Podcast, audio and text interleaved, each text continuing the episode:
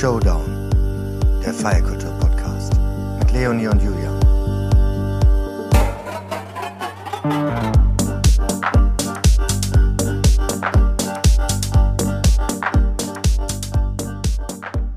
Hallo, lieber Martin Eierer. Hallo. Schön, dass du bei uns bist ähm, und in den Podcast geschafft hast. Du bist ja ein viel beschäftigter Mann. Ich versuche mal ein paar Worte oder dich in ein paar Worten zusammenzufassen, obwohl es gar nicht so super einfach ist. Du bist DJ, Produzent, du bist einer der Gründer der Riverside Studios, wo wir hier auch gerade sitzen.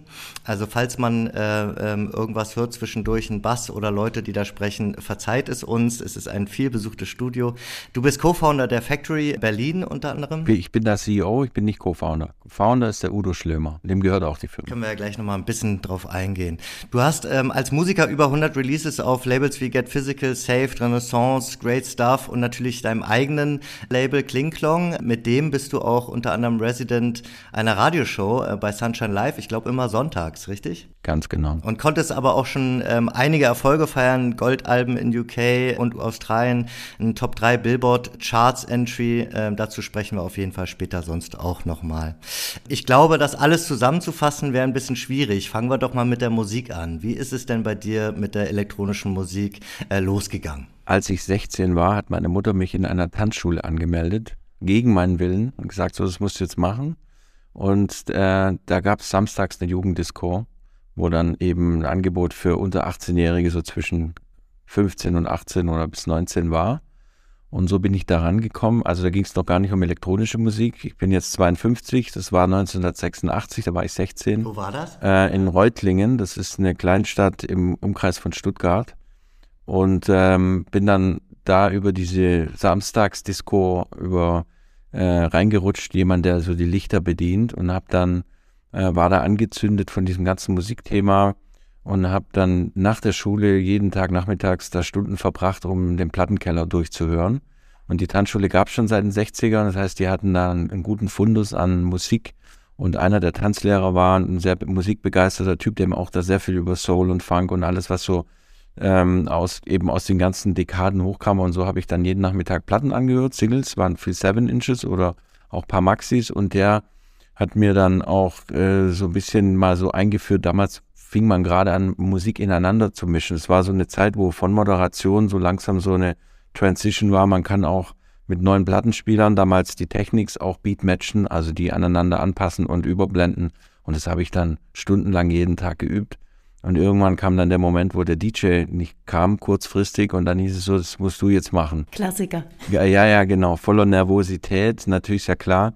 Und damals musste man auch noch moderieren und so, so, eine Mischung eben fahren. Und so bin ich da reingekommen. Und die elektronische Musik, das war deine Frage, äh, zu der bin ich gekommen. Ich war 89 das erste Mal auf Ibiza.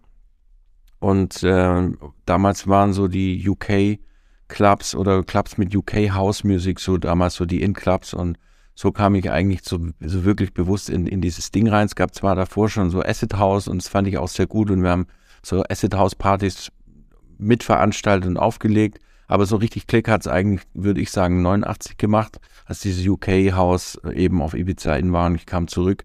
Hatte dann auch irgendwo schon angefangen, in, in Erwachsenenclubs aufzulegen, dann ab 18 und habe dann äh, diesen neuen Sound gespielt, bin erstmal rausgeflogen, weil der Chef damals gesagt hat, ah, du machst meinen Laden kaputt mit diesem schlimmen Sound. Und ähm, hab Wie haben dann, denn die Leute darauf reagiert? Also nicht alle gut, ne? Also da gab es, ist ja immer so, es war schon wirklich äh, also ein Club, wo von Italo-Disco bis äh, R&B-Musik alles lief und dann kommst du damit so Haus an, das geht dann so mal 15 Minuten, aber es war halt schon einfach nicht das richtige Zielpublikum. Und so bin ich da reingerutscht und auch dann irgendwann bewusst reingegangen. Wir haben dann mit Freunden, wie man das damals gemacht hat, äh, Musik produziert. Da gab es die, die DJs waren, so wie ich und die anderen, die Studio-Nerds. Und hat man sich zusammengesetzt und eben angefangen auch äh, versucht selber was zu produzieren und irgendwann Releases und so bin ich da über die Jahre dann natürlich immer mehr. Und wenn man jetzt, du hast jetzt gerade gesagt, also 86 ging es quasi schon los. Wenn du jetzt so ein bisschen zurückschaust über die Jahrzehnte, ähm, was war vielleicht auch so die spannendste Zeit? Also war das dann auch der Anfang oder äh, kommt das immer in Wellen oder wie nimmst du das wahr in der elektronischen Musik? Also ich bin generell niemand, der immer zurückguckt. Ähm, ich gucke immer nach vorne. Ich finde, dass die Zeit immer spannend ist äh, und es gibt immer neue Entwicklungen. Deswegen ist es ist auch immer so eine Frage, was waren die besten Gigs, die besten Clubs? Echt schwer, weil es gab so viele tolle Sachen und ähm, die Zeit war natürlich spannend, weil es eine Aufbruchzeit war mit einer neuartigen Musik und es gab halt seither nicht mehr so richtig. Gab es davor, ne? Rock'n'Roll, Hip-Hop, ähm, Heavy Metal, das waren ja alles so Dekaden, die ähm, irgendwann mal durch eine neue Musik entstanden sind. Und die letzte, so in meinem Bewusstsein, wirkliche Veränderung war elektronische Musik. Und das war spannend, weil da so eine Aufbruchsstimmung entstand und dann ja auch eine ganze Dekade von ähm, Popmusik entstand, dann in den 90ern, die also nicht dominiert, aber sehr beeinflusst durch elektronische Musik war. Und klar war, also es war natürlich eine spannende Zeit. Hm. Und ähm, wenn du jetzt mal so auf dein Berufsleben schaust, wie viel Raum nimmt jetzt gerade die Musik noch bei dir ein?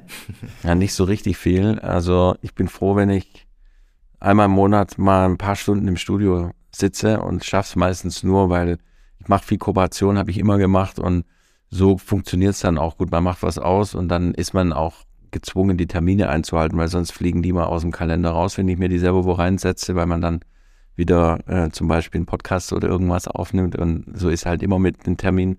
Und einmal im Monat, würde ich sagen, ist es so im Schnitt so, da schaffe ich es dann. Und dann erinnere ich mich auch dran, wie schön es ist, Musik zu machen. Mhm. Wann hast du das letzte Mal gespielt? Äh, auflegen tue ich im Schnitt zweimal im Monat. Also das letzte Mal war hier im Sisyphos, glaube ich, jetzt vor ein paar Wochen. Also ich komme schon ab und zu Sachen rein. Ich will auch gar nicht mehr alles machen, weil ich es auch nicht mehr schaffe, wenn man eben unter der Woche so viel macht, dann kann man jetzt nicht auch noch jeden Freitag, Samstag wohin fliegen. Ja. Äh, außerdem kommen auch natürlich irgendwann dann auch nicht mehr so viele Anfragen, wenn man nicht mehr so viel Musik released, so ein Kreislauf, aber ich spiele regelmäßig, vor allem nicht nur in Berlin, aber hier im Sisyphos bin ich seit über zehn Jahren, so ich würde sagen alle drei Monate. Ist auch, finde ich, einer der besten Clubs der Welt.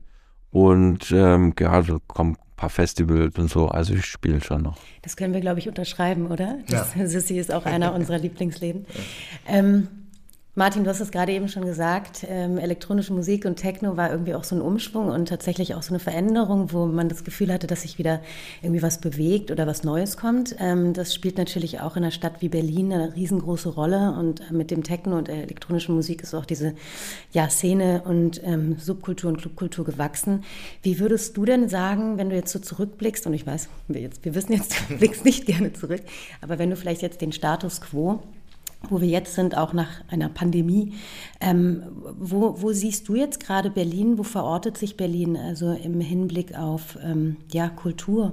Also ich, ich gucke schon gern zurück. Ich wollte damit nur sagen, ich gucke nicht zurück und sage, es war so toll und, und es ist jetzt nicht, weil es ist oft so, dass Menschen in gerade im musikalischen mal sagen, oh, das war so gut und jetzt ist nicht mehr so schön. Guck schon zurück, weil es auch toll ist und äh, ja, Berlin spielt in speziell jetzt in der elektronischen Musik eine Schlüsselrolle, global gesehen.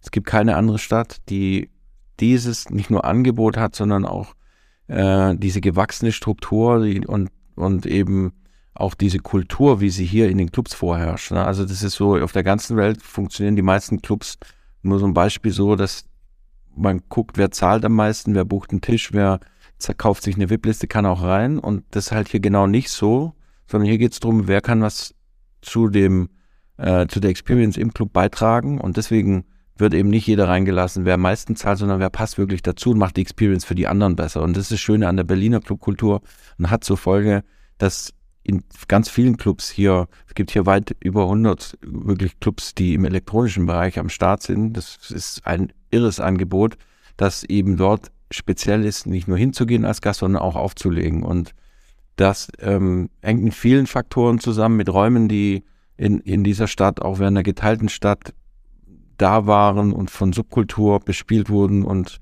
äh, genutzt wurden, die ähm, in den letzten Jahren weniger geworden sind, aber trotzdem hast du ja so eine so ein Kreislauf, dass die Menschen hierher kommen, um mal eine Zeit lang in diesen in diesen Kreativkosmos einzutauchen, um zu, sich zu inspirieren, sich inspirieren zu lassen, wieder wegzugehen. Manche bleiben da und bringen, die bringen alle auch irgendwas mit. Also da sehe ich schon, dass Berlin nach, nach wie vor auf jeden Fall so eine führende Rolle, speziell in der elektronischen Musik und in so einem hedonistischen Lifestyle äh, auf jeden Fall spielt. Und ähm, in Hinsicht auf Safe Spaces natürlich auch für marginalisierte Gruppierungen, da wirklich Räume zu bieten. Ähm, nun bist du, wenn du jetzt zurückblickst zu 2012, wo du äh, damals aus Stuttgart hierher gekommen bist, ähm, ist ja ein bisschen ein anderes Pflaster würde ich jetzt mal vermuten. Ähm, und seitdem gestaltest du ja diese Stadt hier auch mit auf unterschiedlichsten Ebenen als Musiker, als jemand, der hier auch Räume bildet für Kreative, äh, mit Kreativen. Wie hat sich die Stadt trotzdem verändert? Ähm, glaubst du, dass es da weniger Raum gibt, dafür vielleicht auch Raum zu schaffen, wenn wir jetzt so ein bisschen dahin schielen, Gentrifizierung etc.? Also klar, das ist eine Diskussion, die natürlich sehr präsent ist und selbstverständlich ist eine Stadt, die in einem starken Gentrifizierungsprozess sich befindet. Und es ist halt immer der Preis, wenn ähm, wenn so eine Stadt auf einmal international Hype wird, aber ich sehe es gar nicht nur negativ, es hat ja auch positive Seiten, weil die man kann über Wirtschaft sprechen, über mehr Menschen, die kommen, die was machen, Tech-Branche boomt hier. Also es gibt auch ganz viel Positives, aber man muss natürlich aufpassen, dass weiterhin Räume da sind für Kreative aus der Subkultur um ähm, sich dort um was zu starten. Das ist ja eigentlich immer die Sache. Also ähm, es geht immer nicht immer nur um, es geht auch um Kreativwirtschaft, will ich damit sagen, es wird immer vergessen in der Diskussion, auch in der Kreativwirtschaft und Berlin ist sehr stark da drin. Wir haben 200.000 Beschäftigte in dieser Stadt, also jeder vierte Arbeitsplatz ungefähr ist äh, aus der Kreativwirtschaft, ne, jeder fünfte, glaube ich. Äh, und auch die brauchen Räume, die am Anfang bezahlbar sind, wenn man eine kleine Agentur anfängt oder einfach sich selbstständig macht. Also das ist auf jeden Fall ein Problem. Da, das weiß die Politik auch, weil hier gibt's auch zum Glück einige Akteure, die sich dafür stark machen in der Politik. Und es gibt aber trotzdem auch noch Räume und ich, das sehe ich auch immer, dass man vielleicht auch ein paar Kompromisse machen muss ab und zu und vielleicht ein Stück weiter raus muss. Ist zwar nicht toll, auch für mich nicht, aber es gibt, es ist nicht so, dass gar nichts gibt. Also man, es gibt so einen Mittelweg, aber es ist auf jeden Fall ein Faktor, den muss man im Auge behalten als Politik und dafür sorgen, dass solche Räume da sind. Und dass sie wieder aufgemacht werden, ne? dass, man, dass es Möglichkeiten gibt. Ich meine, wenn man so zurückblickt, das war so ähm, fast schon in dieser Zeit, als hier Techno auch so groß wurde, wie so eine kurzweilige Anarchie eigentlich. Man hat einfach so Boxen in den Raum geschmissen und hat dann eigentlich sein eigenes Ding gemacht. Ne? Und sowas ist natürlich nicht mehr so richtig möglich. Auf der anderen Seite gibt es natürlich dann so Orte wie den Holzmarkt, die dann auch Vorreiter sind, vielleicht auch weltweit, dass aus so einer Szene oder was daraus entstehen kann. Ja, auf jeden Fall. Also äh, sehr gutes Beispiel.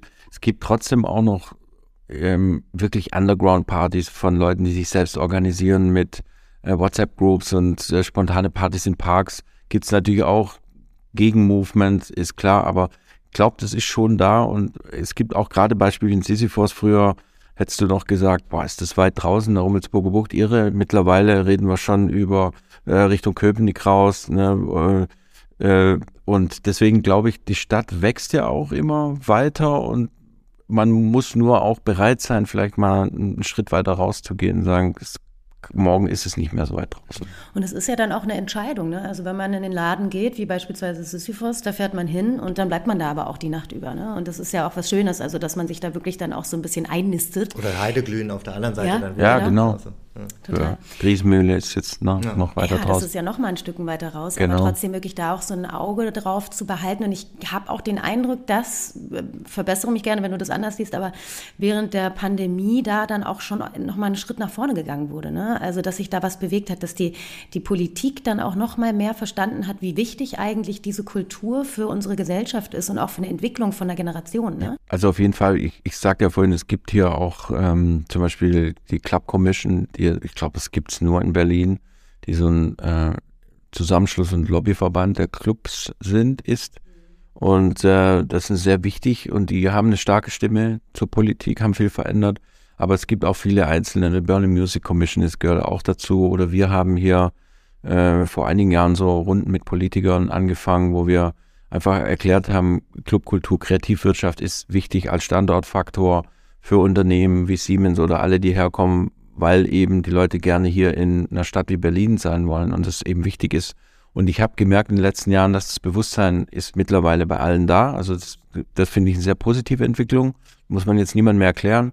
Und man muss jetzt nur gucken, dass halt konkret dafür auch Lösungen entstehen. Und äh, ich meine, es gibt, gibt viele Ansätze. Der, das Land Berlin hat viele Räume und da gibt es auch eine Bereitschaft, zu, darüber zu diskutieren, was passiert mit denen da zum Beispiel die alte Münze oder gibt es viele Orte und äh, oder so ein Projekt wie Holzmarkt. Also ich bin da so vorsichtig optimistisch. Gibt natürlich auch viele Stimmen, die da eher pessimistisch sind und sagen, wird nicht genug für viel getan. Aber ich glaube, das Wichtigste ist, das Bewusstsein ist da, dass wir in Berlin, dass es nicht selbst äh, ein Selbstläufer ist. Man muss schon ein bisschen was für tun. Du machst eigentlich auch Politik, oder? Ja, wie, ich genau. Also das heißt, ich mache Politik. Bin da, ich bin jetzt kein Politiker, sondern ich habe irgendwann mal ähm, äh, als wir hier in der Baustelle standen, in den Riverside Studios und äh, uns schon nach ein paar Monaten das Geld ausging und wir wirklich selbst hier im Blaumann standen und richtig gebaut haben, äh, stand ein Mensch an der Tür, der geklopft hat und äh, gesagt, sich vorgestellt hat, er ist Abgeordneter und ob wir irgendwas brauchen.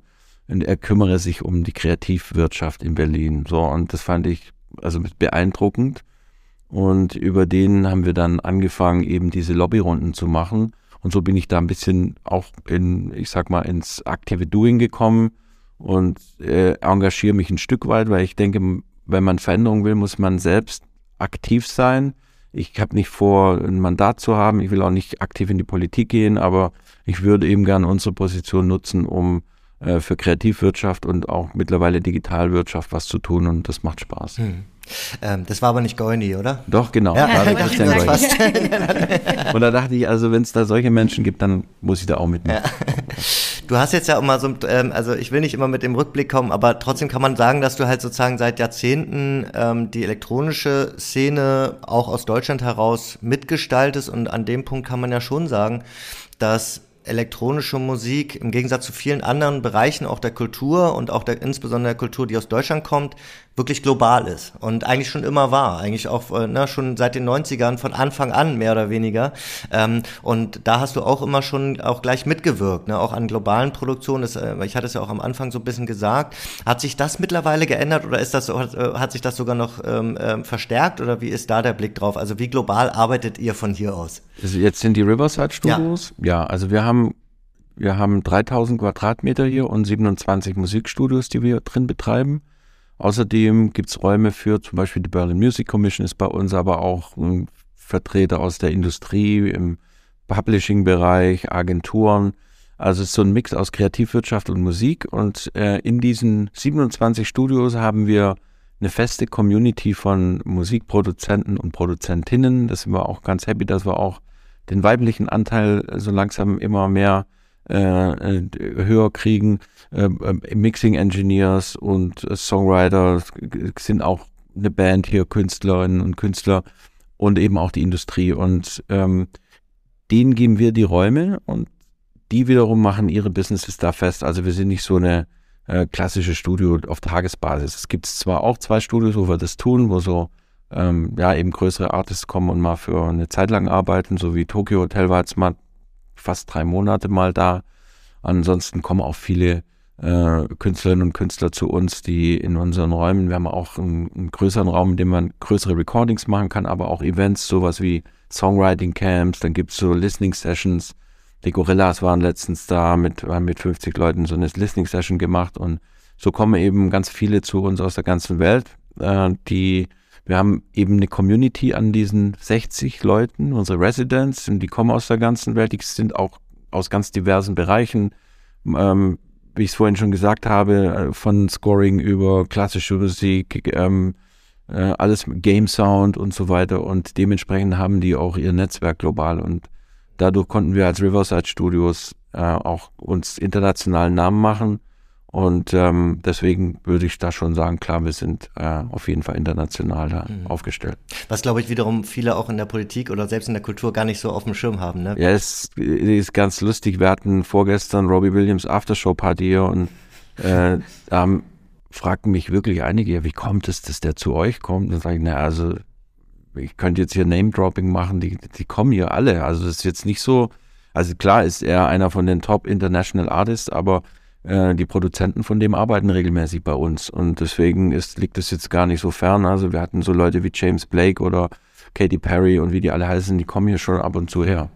Und du hast jetzt auch gerade das äh, ein spannendes Wort, was sich auch noch ein bisschen, glaube ich, durch unser Interview zieht, äh, genannt. Das ist Netzwerken. Und ähm, ich glaube, was, ähm, um da jetzt nochmal so ein bisschen nachzuspüren, wie das sich eigentlich durch dein Leben auch zieht, äh, so Kollaboration, Kooperation, Netzwerken, ähm, ist das was, was man vielleicht auch als Musiker automatisch so ein bisschen mit aufnimmt, dieses Zusammenarbeiten mit Leuten und dann mhm. ist es sozusagen, äh, hast du das hier im, im, Studio verwirklicht, aber dann auch sozusagen das nächste Level nochmal gezündet mit der Factory oder ähm, es, äh, woher es, kommt das? Ich muss lachen, weil die meisten Musiker und Musikerinnen sind Einzelgänger. Die, und man denkt immer, naja, Band ist ja viele, aber das stimmt eigentlich gar nicht so richtig. Ne? Also das war ein, ein sehr großes Learning am Anfang, als wir hier, äh, wir sind ja zu dritt gestartet hier und haben diese Studios nach und nach gebaut. Wir haben mit sechs, drei angefangen, waren sechs und irgendwann bei uns immer mehr und haben dann uns überlegt, wen wollen wir eigentlich hier mach, haben. Und der wichtigste Faktor ist, wer passt zusammen, auf wen haben wir menschlich Lust, weil das so immer, wenn man über Community spricht, Netzwerk, aber halt nicht irgendeins, sondern eins, was kuratiert ist, also eins, wo du dir überlegst, wer, wer, wer zusammen macht irgendwas miteinander, dann äh, habe ich da gemerkt, dass es das ganz schwer ist, dass diese alle irgendwann mal auch was miteinander tun. Da muss man, äh, da muss man erstmal Interessen finden, die die teilen und über, über Vertrauen, was aufgebaut wird, fangen dann erst Leute an, wirklich miteinander zu arbeiten. Davor trinkt man gern Kaffee und redet mal. Das war großes Learning, eben wie funktioniert Community. Du musst erst Vertrauen aufbauen. Das heißt, setz voraus, ich gucke, wer passt zusammen, genau deswegen. Und dann irgendwann fängst du an, dich mit der Community zu identifizieren und dann entsteht was. Und das haben wir jetzt mittlerweile. Mittlerweile kommen die eigentlich alle zu uns gar nicht, weil ich brauche einen Raum, sondern ich möchte eigentlich Teil dieser Community sein, weil wir das hingekriegt haben, dass es so ein Safe Space ist von den Leuten, die hier sind. Da gibt's niemand, der äh, jetzt Selfies mit jemandem machen will oder die Zeit klaut, sondern alle wissen, egal ob Underground, kommerzielle Artists, welche Musikrichtung, du kannst hier immer mit den Leuten zusammen äh, was machen. Und ich persönlich bin mein ganzes Leben schon Netzwerker. Ich bin eigentlich nicht wirklich Musiker. Ich habe als Netzwerker und immer jemand, der was macht im Sinne von Labels, äh, Media Production Companies, Media Promotion für die Industrie. Ich war eigentlich immer so der Netzwerker. Bin rumgefahren, rumgeflogen, bin immer seit 89 komme ich regelmäßig nach Berlin war immer viel da, mit Leuten gearbeitet. Also ich bin, ich bin schon Netzwerker, aber äh, ich würde sagen, dass wirkliche Musiker selbst sind das meistens nicht und deswegen brauchen sie auch Leute, die Netzwerker sind. Deswegen brauchen die Management, weil es eben, äh, weil du, um erfolgreich zu sein, halt genau das mitbringen musst. Netzwerk hat ja auch ganz viel mit Business zu tun am Ende und äh, auch ganz viel mit Arbeit und Eigenengagement. Und da ist es ja hier in Berlin auch etwas, wo sich ganz viele KünstlerInnen auch so ein bisschen noch vorscheuen, ne? vor diesem Gefühl von, ich verdiene mit meinem Job oder mit meiner Passion Geld. Und ähm, da hört dann für mich die Kunst aufgefühlt. Und da tatsächlich dann diesen schmalen Grad zu finden, und ich stelle mir das auch schwierig vor, wirklich auch diese Leute dann abzugreifen, ohne sie zu verschrecken. Weil das ist ja hier gerade in Berlin wirklich noch etwas, was so ein bisschen ähm, schwieriger funktioniert als in anderen Großstädten ähm, und gleichzeitig klappt es offensichtlich. Ich würde einmal noch mal ganz kurz zusammenfassen, was die Factory tatsächlich auch ist. Ihr seid ein Coworking Space, ein Event Location, eine, wirklich eine Kreativmaschine, könnte man sagen, seit ähm, 2012 gegründet. Ähm, ihr habt mittlerweile über, und das muss man sich wirklich mal überlegen, 4000 Mitglieder in diesem, wie ihr selbst sagt, Club. Ähm, und Genau, ihr seid eigentlich ein Powerhouse, was, wie du gerade eben schon sagtest, ähm, kommerzielle KünstlerInnen auf wirklich Underground-KünstlerInnen oder einfach kreative äh, Köpfe zusammenstoßen. Ähm, wie selbst verortest du dich denn da und wie wichtig ist dir das auch da irgendwie auch so einen, ähm, sage ich mal, Kleister zu bilden zwischen diesen Menschen, dass sie eben genau dieses Wohlfühlerlebnis auch haben? Ähm, in der Factory Berlin bin ich jetzt seit viereinhalb Jahren und ich bin da hingekommen über den Besitzer, weil wir uns befreundet haben und haben gemerkt, was wir im Kreativwirtschaftsbereich aufgebaut haben, hat er in der Digitalwirtschaft aufgebaut. Und äh, wir haben von Anfang an gemerkt, wir müssen eigentlich irgendwas zusammen machen. Ich habe hier in diesen äh, jetzt elf Jahren dann oft Dinge ausprobiert, weil ich immer drüber nachdenke, was können wir als nächstes eigentlich tun. Wir wollen nicht nur Räume vermieten. Also was ist eigentlich der Kern, wo kann unser Business Case liegen, weil in der Raumvermietung selbst ist, ist jetzt nicht so ein mega Business, weil das relativ hochpreisig ist, als zu bauen, das äh, auf einem Top-Level zu pflegen, also auch so rein aus der Business-Perspektive eben diesen ganzen Eventbereich aufzubauen. Aber im Endeffekt habe ich immer über das Netzwerk nachgedacht, dass das eigentlich der Punkt ist. Und habe auch mal ein Startup hier reingeholt, schon bevor ich irgendwas mit Factory zu tun hatte und habe dann eben gemerkt, dass diese Neugier, Neugierde, die sehr beschäftigte Menschen trotzdem haben, sie dazu gebracht hat, zusammenzusitzen und äh, sich auszutauschen, was, was machst du eigentlich? Und dann auf einmal machen die wirklich was zusammen und sagst, das, das sind so äh, Punkte, wie man, was ich vorhin gesagt habe, wenn jemand gemeinsam Interessen hat oder neugierig ist auf das, was der andere oder die andere macht, dann entsteht Vertrauen, jetzt machen wir was zusammen. Und als ich also den auch Udo, viel Vorschussvertrauen, ne? was dann, glaube ich, auch jemand wie du mitbringt. Vorschussvertrauen hast du in dem Fall, weil klar ist, wer hier drin ist, der kriegt diesen Vertrauensvorschuss. Das ist ganz, ganz genau. In jedem Netzwerk, das ein gutes ist, ist die Währung Vertrauen. Das ist ein ganz wichtiger Punkt. Genau, und der Udo hatte dann irgendwann zu mir gesagt, Mensch, komm, dann machen wir irgendwas mit Musik, weil ihr fangt ja schon auch mit irgendwie was mit Startups an. Und so habe hab ich angefangen, überhaupt die Factory kennenzulernen, weil ich, man kannte das vom Namen so, aber wenn du meistens in verschiedenen Branchen bist, ist ja auch so ein bisschen so, sind so Silos oft da. Und er hat mich dann irgendwann mal gefragt, ob ich nicht in der Factory mit anfangen will, wo ich erst gesagt habe, nee, ich mache hier ja mein Ding, ich toure, ich produziere, ich habe hier eine Firma. Äh, das kriege ich nicht hin und er hat mich dann überredet, mal vier Wochen einfach sich mir das anzugucken und seither bin ich da, weil ich natürlich auch eine ganz neue Welt kennengelernt habe mit spannenden Leuten, die was gründen, die äh, innovativ sind, kreativ, inspirierend und es hat einfach tierisch Spaß gemacht. Und ähm, mittlerweile bin ich eben viereinhalb Jahre da und bin da jetzt auch seit zwei Jahren CEO. Und was wir dafür tun, dass in der Factory was entsteht, weil das war eigentlich deine Frage in dem Netzwerk, ist sehr, sehr viel. Zum einen, dass man sich bei uns bewirbt und das ist auch der Unterschied zu Coworking. Bei Coworking bietest du Desks und Offices an. Wer die braucht, kann die mieten. Das ist auch okay, aber es ist ein anderer Case. Bei uns bewirbt man sich und wir gucken dann, ob die zu dem passen, was wir bei uns haben, nämlich 5000 Member aus 92 Ländern. Davon sind 2000 Freelancer und, und äh, Solopreneure. Davon haben wir 150 Startups, 40 Industriepartner und eine vierte Gruppe an Partnern aus der Bildungslandschaft oder solche Partner wie Google und oder internationale Unternehmen, die in bestimmten Themen mit diesem Netzwerk zusammenarbeiten. Und das ist auch das Stichwort Netzwerk. Ich habe lange darüber nachgedacht, was ist die Factory eigentlich? Bei Coworking sind wir eben nicht, wir sind ein Netzwerk. Und in diesem Netzwerk finden alle, die ich gerade aufgezählt habe, das, was sie suchen. Ich finde meinen Co-Founder, Zugang zu Funding, äh, Innovationsprojekte vorantreiben, Fachkräfte und Talente heiern, sich ins, gegenseitig zu inspirieren, äh, voneinander lernen.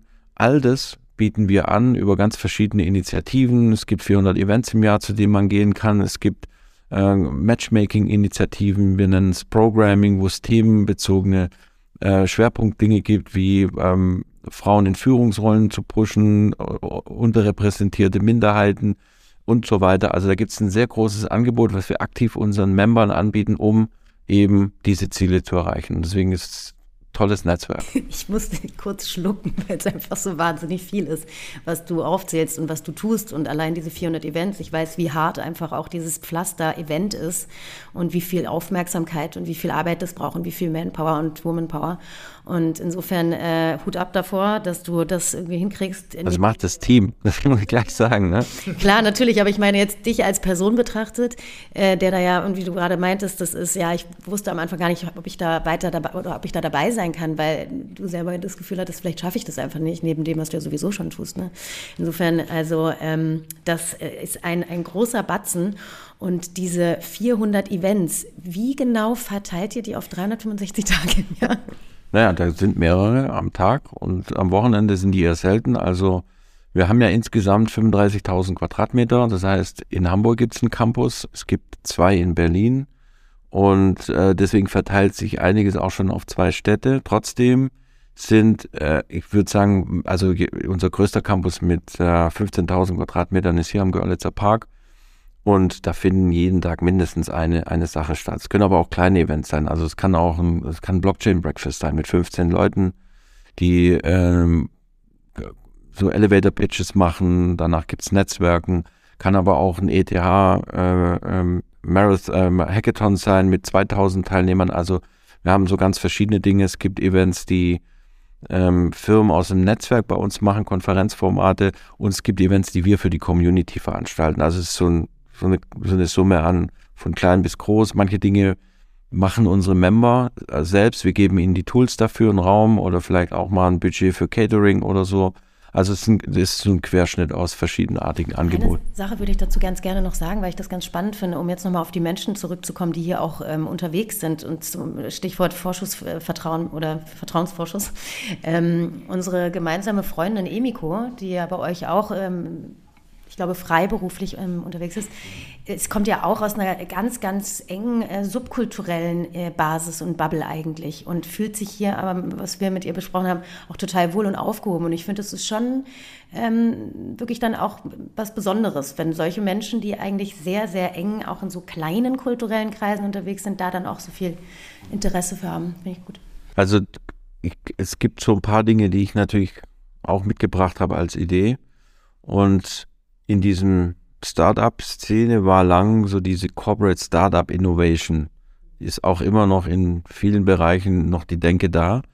Und ich habe gefragt, wo sind denn eigentlich jetzt die Künstlerinnen und Künstler? Und zwar die, die wirklich jeden Tag aufstehen und sagen, ich denke die Welt neu, außerhalb von bestimmten Grenzen, weil du brauchst genau den Austausch zwischen dieser Gruppe und anderen, die Technologie bauen, um Innovation zu erzeugen.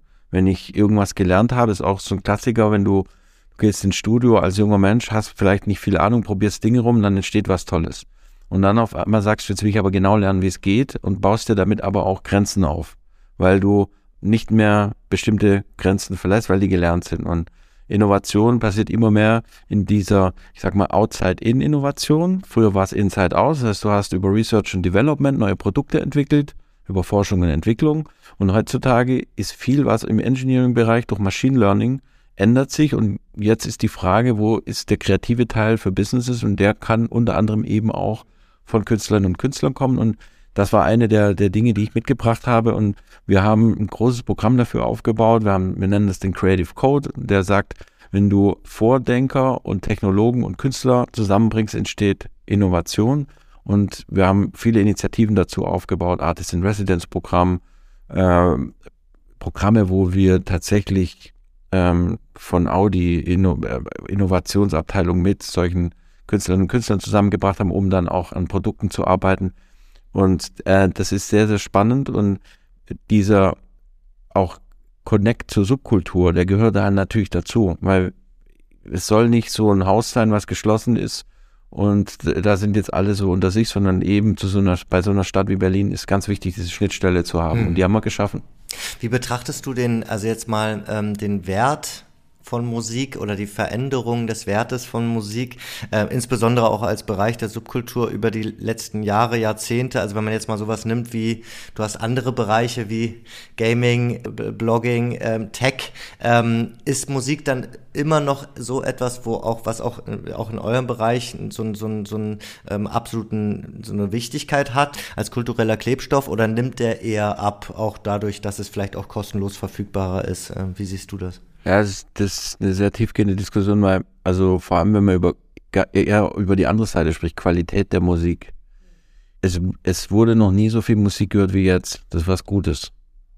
Und produziert. Hm. Und produziert. Also das ist erstmal was Gutes und vergisst man manchmal auch so ein bisschen. Auf der anderen Seite war die Industrie durch ihre ähm, Disruption, eben nicht Transformation, sondern Disruption durch Technologiewandel, also von, ich habe ein Fünf-Personen-Team gebraucht, um Musik zu machen, 1980, Toningenieur, Komposer und so weiter. Habe viel Geld gebraucht, um das machen zu können, weil so ein Studio teuer waren diese fünf Leute. Und finanziert wurde es durch eine Plattenfirma, die einen großen Vorschuss in die Hand genommen hat und mit dem wurde das finanziert.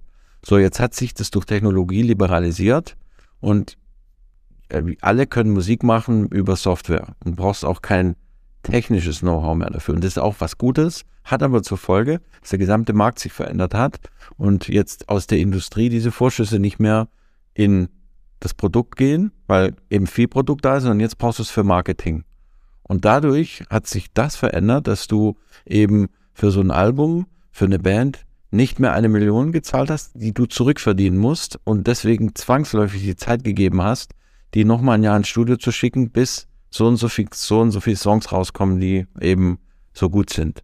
Und deswegen glaube ich, dass die Qualität tatsächlich runtergegangen ist in der, in der Masse, weil es schnelllebig ist und weil das Hörverhalten der Menschen sich auch dahin verändert hat. Hm. Ne? Also du gibst dir nicht mehr die Zeit, ein Album 30 Mal anzuhören, um uns zu, sich zu erarbeiten, sondern guckst halt 30 Sekunden auf TikTok. Es ist wie nur noch Fast Food. Ne? Und das, das ist jetzt vielleicht so meine subjektive Wahrnehmung davon, aber glaube schon, dass da was dran ist. Es gibt auch noch qualitative Musik, will das gar nicht so sagen, aber ich sage jetzt mal, diese großen Bands, ich kann mich nicht erinnern, dass in den letzten zehn Jahren so eine Band wie Depeche Mode, U2, wie die alle heißen, dass da nochmal sowas entstanden ist. Es gibt Einzelkünstlerinnen und Künstler, ja, aber es ist halt schon eine Folge von diesem Veränderung des Marktes. Und wahrscheinlich, genau, der Markt, der dann auch bedeutet, ähm, früher hätte man jetzt die Charts vielleicht gekannt, jeder, jeder kannte vielleicht die Top Ten, wusste, was auf der Eins ist, weiß man ja heutzutage gar nicht mehr. Also ich glaube, da äh, schaut man sich an und kennt genau. keinen Namen.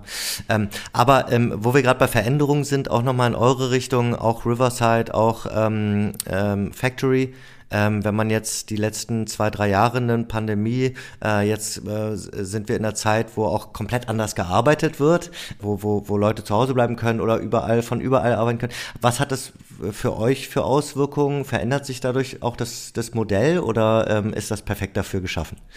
Äh, sprechen wir jetzt über die Factory? Äh, ich glaube, Factory passt dann noch etwas besser. Ja, ja also ja, das, also die, die Welt der Arbeit verändert sich komplett und die Pandemie hat es zum einen gepusht und zum anderen äh, auch das Bewusstsein oder andersrum ähm, bewiesen, dass es funktionieren kann. Und ich glaube, am Anfang haben alle gesagt, so war meine Wahrnehmung, geht komplett ohne Büro, cool. Und irgendwann hat man gemerkt, na ja, ich möchte schon zwei, dreimal die Woche gerne mit Menschen zusammen sein. Für uns als Factory perfekt, weil wir sind ja genau der Ort, den wir dafür anbieten. Du sagst, ich habe ein Umfeld, was divers ist, wo ich inspiriert werde, wo ich ich sage immer, da ist meine Höhle, meine Community und es war auch genau das, was wir in der Pandemie als Feedback bekommen haben.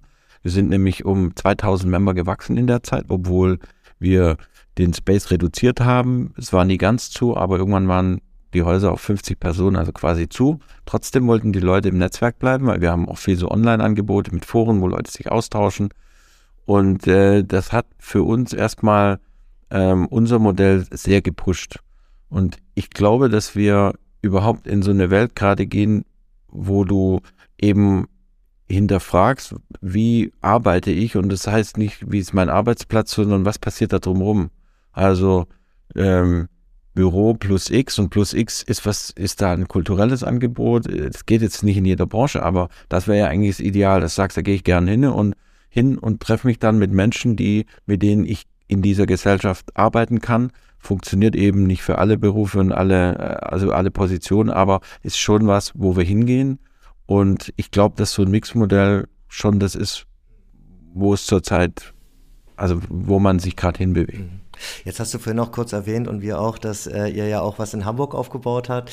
Wie, wie, wie, wie anders nimmst du die Welt dort, sage ich mal, oder die Arbeitswelt oder euer Modell dort, vielleicht auch euer Zielpublikum, eure Gäste oder auch hinter den Kulissen war? Was, was waren da die Main-Unterschiede zwischen Hamburg und Berlin, sowas aufzubauen? Also es war für uns ein wichtiger Schritt, um herauszufinden, funktioniert alles, was wir in zehn Jahren gelernt haben, eben auch woanders. Kann man könnte ja auch sein, wir sind einfach in Berlin so bekannt und deswegen geht das. Wir haben auch immer gesagt, wir kommen nach Hamburg mit Learnings, Methodiken, Erfahrung. Das gibt es ein Playbook, was wir aufgeschrieben haben, das äh, sehr umfassend ist, wie man so eine Community aufbaut. Also wir gehen da nicht hin und machen ein Haus auf, sondern bevor wir überhaupt über eine Immobilie denken, analysieren wir erstmal, was für Tech-Cluster gibt es da, zum Beispiel Logistik, E-Commerce, äh, Gaming und, und ein paar andere. Dann identifizieren wir, was sind die Akteure, die da sich bewegen, welche sind da wichtig und auf die sind wir zugegangen gesagt, wir bauen hier ein Ökosystem auf, habt Interesse dabei zu sein. Und dann irgendwann geht es auch darum, wir werden auch einen Ort dafür haben, wo das alles stattfindet. Und das ist natürlich ein ganz anderer Ansatz wie, ich habe hier Büros, brauche ein Büro.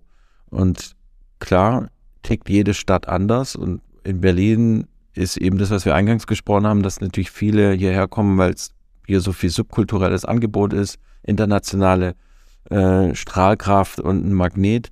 Und Hamburg tickt da natürlich ganz anders. Wir haben weniger Freelancer, aber dafür auf der anderen Seite hast du auch trotzdem eine sehr spannende Start-up-Szene und auch Industrie, die Interesse an so einem Ökosystem hat. Und von dem her haben wir einige Learnings, dass wir vielleicht nicht so eine große Community an Individuals dort haben werden. Trotzdem gibt es jetzt da schon eine und das läuft auch sehr, sehr gut an. Und wir sind ganz zufrieden, wie wir uns da jetzt gerade positionieren und bewegen uns da eigentlich gerade auf einer ganz guten Welle. Wir sind jetzt knapp zwei Jahre, im Mai wären es zwei Jahre, dass wir eröffnet haben. Ich würde jetzt einmal nochmal zurück zum Musiker Martin. ähm, danke erstmal für die Einblicke und äh, ich glaube, wir sollten uns auf jeden Fall auch darüber Gedanken machen, ob wir mal Teil dieses Netzwerks werden. Ja, also ihr seid gerne eingeladen. Sehr gern. Ähm, wir haben, bevor wir hier in den Podcast gestartet sind, tatsächlich sind wir so eine kleine Runde hier durch die Riverside Studios gegangen. Du hast uns ein paar Räume gezeigt und uns auch ein paar spannende Geschichten über das ein oder andere technische ähm, kleine Wunderwerk, was ihr hier habt. Ähm, kannst du gleich selber was zu sagen? Und im Zuge dessen hast du uns gesagt, dass du dich gerade aber auch von vielen Dingen getrennt hast, ähm, aus gutem Grunde. Ähm, neben dem, dass du so viel hast gefühlt und auch so viel tust, ist es für mich sehr verständlich, sich auch mal zu minimieren. Was war bei dir der Hintergrund? Warum hast du angefangen, dich von Dingen zu trennen? Also ich denke da viel drüber nach, über Veränderung und bin in meinem Leben einige Male wirklich hart aus meiner Komfortzone rausgegangen und das hatte damit auch zu tun. Ich habe irgendwann, also das, das sind jetzt nicht die großen lebensverändernden Dinge, es ist zum Beispiel, ich habe meine Plattensammlung verkauft, 20.000 Platten, also wirklich schon eine gute Sammlung als ich gemerkt habe, dass mich das belastet, dass es so viel Material ist und man sich und mir wirklich überlegt, was ist eigentlich wichtig an der Plattensammlung? Eigentlich ist die Musik und nicht diese Masse an Vinyl, die da steht, wenn, wo du sowieso keine findest, wenn du eine suchst, weil es sind einfach zu viele. Und habe dann gemerkt, dass die ganze Musik, ich würde sagen, mindestens 95 Prozent Minimum kriegst, hast du online auch und die kann ich da auch hören. Und habe dann die Plattensammlung verkauft und da sind viele entsetzt natürlich so, wow, aber ich habe es nie bereut. Also, weil es fühlt sich dann eben auch leichter an. Das kennt jeder. Wenn du mal so einen Keller wirklich aufräumst und äh, den mal radikal leer machst oder einen Kleiderschrank, gibt es ja viele Beispiele, ist ja immer auch befreiend. Und so stelle ich schon ab und zu Dinge auf den Prüfstand, weil ich bin jemand, der gern schon immer wieder neue Dinge hat. Aber ich will nicht mehr Dinge, habe ich gemerkt, sondern vielleicht ab und zu neue. Also trenne ich mich von anderen Sachen, um dann wieder andere Dinge wieder äh, dafür reinzunehmen es ist im Endeffekt ja auch eine Form von Befreiung. Also selbst so sehr du wahrscheinlich an dieser Plattensammlung gehangen hast und so sehr wahrscheinlich ganz viele andere KünstlerInnen jetzt sagen würden, oh Gott, wie kannst du das bloß tun? Das hat einen ideellen Wert natürlich und auch einen, einen Herzenswert. Ähm, kann das einen auf gewisse Art und Weise, wie du gerade eben auch meintest, äh, leichter machen? Ähm, und ihr habt noch ein ganz tolles Stück hier stehen, äh, und zwar ein riesengroßes Mischpult. Mhm wo schon, du hast es vorhin gesagt, äh, ganz bekannte Künstler tatsächlich auch und Künstlerinnen drauf gespielt haben. Auch das ist ja was Spannendes, wenn man dann weiß, da steckt so viel Geschichte drin und da steckt so viel ähm, Histor ja, Historie drin. Ähm, ich würde jetzt gerne noch mal ins Jahr 2023. Ähm, es liegen jetzt wirklich bewegte Jahre hinter uns und jetzt haben wir das Gefühl und auch schon seit einer ganzen Weile, dass es wirklich wieder losgeht. Die Feste werden gefeiert, die Clubs sind eröffnet, die ähm, Konzerte werden fast wieder so, ähm, ja, gespielt, wie man es mal kannte, obgleich sich auch vieles verändert hat. Man hat den Eindruck, dass sich so ein bisschen, dass es eine gewisse Form von Abwanderung gibt. Wie würdest du sagen, wie begegnest du dem? Ähm, hast du auch das Gefühl, dass sich da so ein bisschen ein Umschwung äh, gestaltet hat, dass eine Gener Generation vielleicht auch abgewandert ist? Also ja, also ähm, Mitarbeiterinnen und Mitarbeiter, ja auf jeden Fall. Da sind in der Pandemie natürlich viele aus der Eventbranche weg. Das ist ein Riesenproblem. Ich kenne einige Künstler, die Tourdates canceln mussten, weil, also ausverkaufte internationale Events, weil nicht genug Leute da waren, um diese Events äh, zu produzieren. Das ist tatsächlich ein, ein, ernstes Problem der Branche. Von den äh, Besuchern glaube ich eher nicht. Also ich höre eher, dass alles wirklich ausverkauft ist. Ticketpreise sind extrem hochgegangen. Das ist was ja, ist ein bisschen kritisch, ehrlich gesagt. Ich habe das Gefühl, mit dem Argument, wir haben ja in der Pandemie alle nicht genug Geld verdient, kostet jetzt halt ein Madonna-Ticket 600 Euro, finde ich halt schon heftig, aber irgendwie funktioniert es scheinbar. Also Robbie Williams hier war zweimal ausverkauft, weil wir gerade über den vorhin gesprochen haben, aber ich glaube, dass Konzerte sehr gut ausverkauft sind. Ich glaube, im Clubbereich ist nicht so eine Riesenveränderung da. Also speziell Berlin hat ja politisch gesehen sehr gut die Clubs unterstützt, das muss man sagen. Also besser denn in jeder anderen Stadt. Mhm. Andererseits denke ich auch, manchmal ist auch nicht so schlecht, wieder Chancen zu geben für Leute, die was Neues machen wollen. Wenn so ein Markt so voll ist mit schon einem Angebot, ist sehr schwer und um Raum für Veränderung zu schaffen, ist auch nicht schlecht. Das hört man nicht so gerne, aber das finde ich schon ist ein Aspekt, weil so eine Stadt wie Berlin hat immer davon gelebt, dass auch mal wieder neue Clubs entstanden sind und vielleicht auch mal welche zugemacht haben. Natürliche Auslese? Ja, also einfach auch gar nicht Auslese unbedingt. Ja, doch, ja, doch eigentlich ist es schon so. Ja. Also du musst einfach dem Markt auch wieder Chancen geben, dass Leute auch wieder was Neues schaffen. Den nachrückenden Generationen Chancen geben, ja. Was würdest du äh, als selbst auch als Veranstalter anderen VeranstalterInnen jetzt auch mit, den auf, de, mit auf den Weg geben, vielleicht für dieses Jahr, ähm, was man, worauf man besonderen Augenmerk legen sollte? Ich glaube, dass man sehr gut sich seine Community aufbauen sollte. Das glaube ich übrigens für jedes Business. Da ändert sich gerade die Welt. In den letzten zehn Jahren, wir haben so eine Generation Facebook, das sind so die Leute in meinem Alter, die sind so 50 rum. Die sind, also jede Generation hat ja so ihr Medium und als Facebook groß wurde, hat man das Gefühl gehabt, man ist connected mit der ganzen Welt und toll. Und dann irgendwann merkt man, es ist viel Fake und äh, ist so ein, so ein gesamtgesellschaftliches Movement, wie ich es wahrnehme. Und jetzt wollen die Leute lieber wieder in kleinen Communities sein, wollen auch lieber wieder nur im Kiez leben und alles so ein bisschen kleine Kreise haben, weil da habe ich weniger, aber dafür mehr Trusted Connections. Und ich glaube, dass sich so auch, ich habe das schon von einer großen Marketing ähm, von jemand gehört, Agentur, die, die, nennen es Branded Culture. Ich sage, es ist ein Community-driven Models, dass du einfach wirklich eine Trusted Community selbst aufbaust, viel stärker als früher und sagst, die folgt genau meinem Angebot. Und das würde ich auch eben gerade für Orte wie Clubs, Konzertveranstaltungen und so weiter, würde ich das wirklich mehr, also das wissen die sowieso auch sehr, aber ich würde es noch mehr mehr darauf legen und setzen, sich seine eigene Community aufzubauen. Branded Culture, spannender Begriff, werde ich mir merken, auf jeden Fall. ähm, Nochmal so kurz zum, zum, zum Riverside, wo wir hier sitzen. Ähm, versuchst du dann eigentlich auch immer so ein bisschen mitzukriegen, was so bei den einzelnen Acts und so auch so geht? Also hier sind ja auch, auch Freunde von uns, sage ich mal, sowas wie Geist oder, oder Panpot oder, oder Tobi Neumann, ähm, äh, tolle Acts. Äh, kriegt man das dann immer automatisch alles mit, was so auf den Gängen läuft oder muss man sich da dann auch reinklinken? Nee, also Flurfunk. Ja, den Flurfunk gibt's und der, der Samu hier oder unser Team, die, die, die hören dann besser als ich. Ich bin natürlich auch nicht jeden Tag hier und ich kenne natürlich alle die Residents, die wir haben. Klar, aber passiert mir auch schon regelmäßig, dass einer meiner Kinder und ein Sohn von mir sagt, hey, habt ihr den und den im Studio? Und ich, ich kenne auch die Künstler dann oder Künstlerin gar nicht. Irgendwie ein Rapper oder so. Und dann sagen die mir es auf Social Media, sind gerade im Riverside. Also man kriegt da nicht alles, alles mit, aber ich bin schon auch richtig gerne hier und Teil der Community und, und liebt es auch. Und aber klar, ist wie du sagst, bei 60 Residents kriegst du nicht mit, was die alle machen. Ist das eigentlich für dich, wenn ich da noch mal kurz reingehe, weil du sagst, du kriegst gar nicht alles mit von, von dem, was eigentlich in, in deinem Space auch passiert. Du bist ja jetzt schon, sage ich mal so, der Chef hier, ne? Und dir gehört das jetzt auch so ein bisschen, ne? Könnte man schon sagen.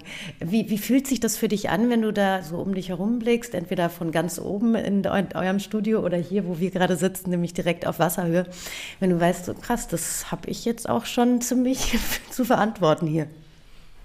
Äh, also ich, ich, bin ja gar nicht allein hier. Ich habe äh, noch Partner, zwei. Was willst du nicht sagen, das ist jetzt so mein Laden. Also würde ich gar nicht sagen, wir machen das hier gemeinsam und ich bin froh, ein Teil davon zu sein. Einfach. Es ist, wirklich schön. Also man merkt auch, dass selbst Leute, die Residents bei uns sind, wie so eine Art Teil vom Team sind, obwohl die arbeiten nicht für uns. Ne? Die machen schon ihr Ding, aber die tragen alle was dazu bei, dass es hier so ist, wie es ist. Und so fühlt sich auch an das ist echt eine Community, eine Gemeinschaft. Also ich laufe hier nicht rein, wie so, ich bin hier der Chef. So fühlt sich nicht an.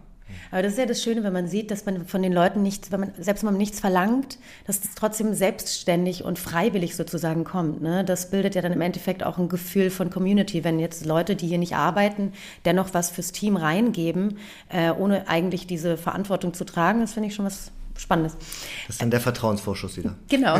Ja, also in dem Fall ist es kein Vorschuss, sondern in dem Fall kriegen wir das Vertrauen zurück, weil wir hier eine gute Community einfach haben. Wir haben zum Ende noch ähm, fünf schnelle Fragen, ähm, wo wir mal gucken, was dabei rauskommt. Du hast vorhin schon gesagt, du hast das, ähm, dass du Dinge ähm, definieren musst äh, oder, oder sagen musst, äh, was ist das Beste, aber wir versuchen, wir äh, tasten uns mal ran. Legendärste Erinnerung aus dem Nachtleben. aus dem Nachtleben, ja, das sind genau die Fragen, wo du und dann nennst du eine 30 Sache. Jahre. das ist das, es ist nicht beantwortbar, weil da so viel irre Sachen passiert sind. Also ich habe äh, ich hab an so schrägen Orten auch schon gespielt, was auch cool ist. Irgendwie an so einer Ölbohrstadt in, in Russland am Weißen Meer bei minus 30 Grad oder im Altaigebirge oder du fährst fünf Stunden in die Anden und denkst, oh mein Gott, die entführen mich bestimmt und kommst in irgendeine Hütte an und da kommen dann nachts irgendwie 500 Leute aus, die fahren da alle stundenlang hin und raven da zwei Tage. Also da sind echt äh, so viel, also auch wirklich tolle Sachen passiert. Da gibt's nicht da kann man wirklich schwer sagen, das ist so das eine Ding. Dafür habe ich es äh, echt zu lang gemacht. Hast du mal drüber nachgedacht, ein Buch drüber zu schreiben? Über all diese Geschichten? Das habe, wurde ich schon ein paar Mal gefragt, aber ich glaube, das, das will dann keiner lesen, weil da müsste man wahrscheinlich viel mehr Erfolg haben, dass die Leute wirklich, dass die Reichweite geht. Wieder geht ja immer um Reichweite, nicht um Inhalte heutzutage. Du brauchst Reichweite, damit Menschen dann auch so ein Buch lesen. Aber da gibt es auch viele andere, die genauso viel oder noch mehr erlebt haben wie ich. Also ich würde es lesen. Die sollen dann die Bücher schreiben. Ich lese auch. Denk doch mal drüber nach. Ähm, eine deiner schönsten Begegnungen tatsächlich in den letzten 30 Jahren innerhalb dieser Branche und dieses Netzwerkes? Hast du noch dazu gesagt, die schönste war, ist natürlich, ich bin 25 Jahre verheiratet, also innerhalb der 30 Jahre. Ähm, ich habe, also ich habe äh, viele Kollaborationen einfach gemacht, auch mit, mit ganz spannenden Leuten und auch da kann man nicht eine rausheben, weil das würde allen anderen nicht Genüge tun. Ne? Also Leute, mit denen ich produziert habe oder die hier reingelaufen sind, da gibt es tausend Geschichten, wo, wo, wo man eigentlich auf einmal ganz unerwartet ganz tolle Gespräche mitgenommen hat oder wo was draus entstand. Da gibt es schon sehr viel. Also es, es tut mir leid, wenn ich da immer so ausweiche, ist immer unbefriedigend. Du fragst was und dann gibt er keine Antwort, aber auch so, nennen eins ist immer blöd, ne? Ja. Wer ist dein Lieblingsfreund? Kannst ja. du nicht sagen, weil es gibt auch noch vier andere. ja. Soll ja auch ein bisschen polarisieren, aber äh, dann beenden wir es, würde ich sagen, mit der, mit der Frage, das wünsche ich mir für die Berliner Szene.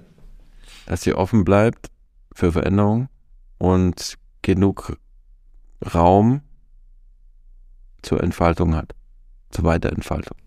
Schönes Schlusswort. Und wir wollen natürlich wissen, wo können wir dich als nächstes spielen hören? Wo dürfen wir dich oder besuchen sehen. kommen? In Berlin oder? In Berlin, ja, ich muss gerade nachdenken, weil ich glaube, ich bin wo. nächsten Monat in Stuttgart im Climax und in Tirana. Ich, aber ich müsste jetzt tatsächlich nochmal, müsste nochmal ganz genau nach. Ich kann jetzt, ich weiß es nicht auswendig, wir können es nachliefern und irgendwie. Ja.